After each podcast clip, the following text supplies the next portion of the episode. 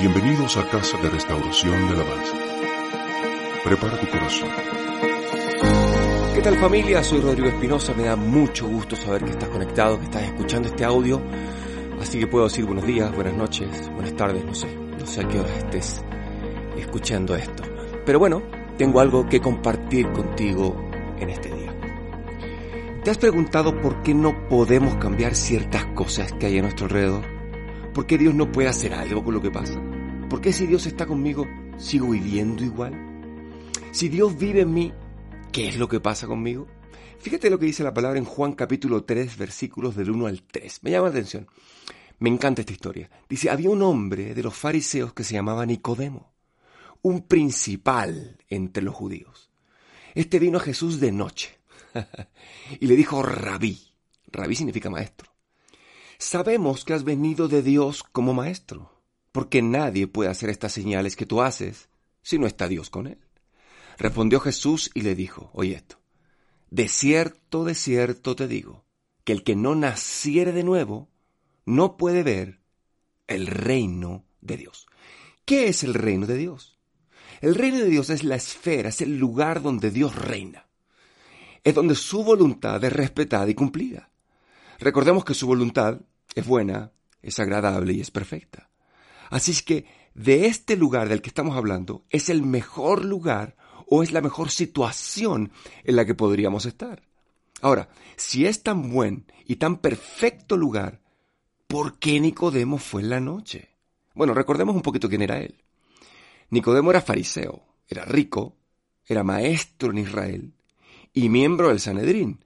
El Sanedrín era la corte suprema de la ley judía. O sea, era parte de la crema innata de la sociedad. Se ponía túnica Versace y andaba en burro del año blindado. O sea, usaba acreditaciones con la frase que decía, mira quién viene llegando. Entonces quiero destacar dos cosas de Nicodemo. Una, él tenía miedo a la crítica. Él tenía miedo que lo vieran ahí. Por eso fue de noche. Era tibio, no quería que lo vieran con la competencia de alguna otra forma, porque Jesús representaba una amenaza para la credibilidad y la autoridad de los fariseos. Y número dos, él quería tener una conversación privada antes de comprometerse, como queriendo decir, ¿en qué me voy a meter? Como se parece a nosotros, ¿verdad? Mire, lea conmigo otra vez el versículo 3. Dice, Respondió Jesús y le dijo, De cierto, de cierto te digo que el que no naciere de nuevo no puede ver el reino de Dios.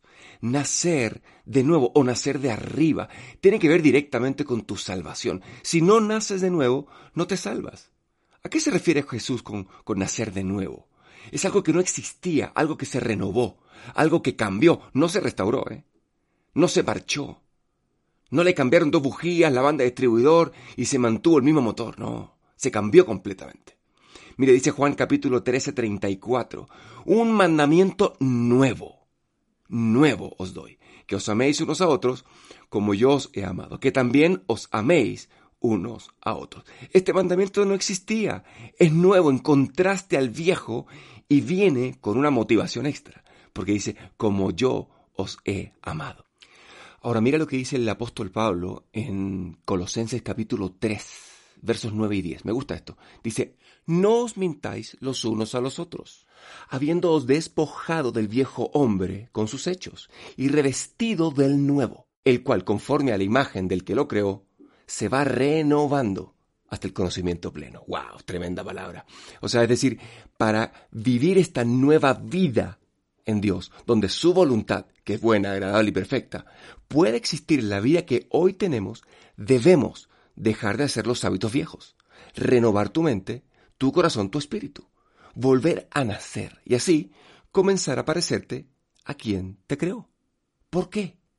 Mira lo que dice la segunda carta a los Corintios en el capítulo 5, en el verso 17. Dice, de modo que si alguno está en Cristo, ¿Hay alguien escuchando ahí? De modo que si alguno está en Cristo, nueva criatura es. Las cosas viejas pasaron. He aquí, todas son hechas nuevas. ¿Cuáles son las cosas nuevas de Dios? Bendiciones, prosperidad con algún depósito en mi cuenta, restauración de los múltiples golpes que he recibido y otros que yo mismo he dado, sanidad, gozo, paz, mansedumbre, templanza. Entonces, debo de dejar de hacer las cosas viejas para empezar a hacer las cosas nuevas. Pero aquí viene la pregunta de Pepito. ¿Dios no podrá dejarme las viejas y, darme al mismo tiempo la vida nueva? No. Lo viejo con lo nuevo son incompatibles. Lo viejo pudre lo nuevo. Entonces, ¿qué hace Dios? Te pide lo viejo. Uy, escuché a varios decir, no, lo no. en nuestra vida, si vivimos de la misma manera, nunca podrás tener resultados distintos. Si tú insistes en seguir en la vieja manera de vivir, nunca podrás disfrutar de las cosas nuevas que Dios tiene para ti. Es decir, no podemos disfrutar de todo lo nuevo, todo lo bueno que Dios tiene para ti.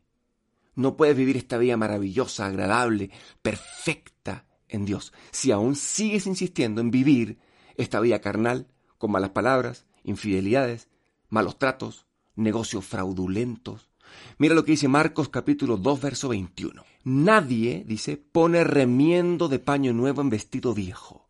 De otra manera, el mismo remiendo tira de lo viejo y se hace peor la rotura.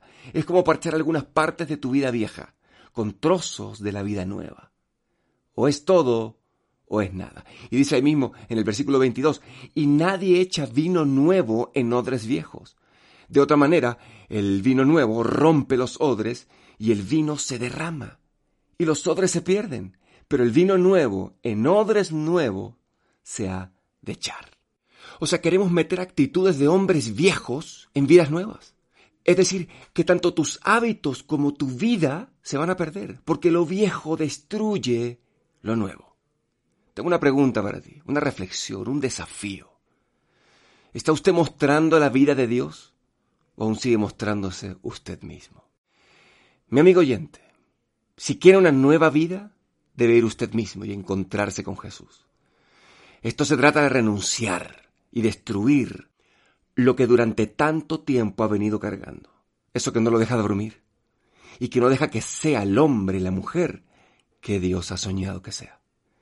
Te invito a que te quites los miedos, las dudas, la tradición y vayas a Jesús. Quizás no usas túnicas de marca como Nicodemo, ni andas en burro blindado, pero quizás debes dejar algunas tradiciones y pesos de lado. Recíbelo en tu corazón. Hazlo el Señor de tu vida. No importa, no importa si vas de noche. Cara, Casa de Restauración y Alabanza. Nuestra ubicación, Charco Azul número 4, Colonia Miscuac, Alcaldía Benito Juárez, Ciudad de México. Tenemos reunión de oración todos los días a las 7.30 de la mañana y reuniones para toda la familia. Mujeres, varones del reino, niños, jóvenes en acción, matrimonios, consuelo de Dios y grupos de vida. Te esperamos todos los domingos a nuestros tres servicios, 8 de la mañana, 10.30 de la mañana y 1 de la tarde.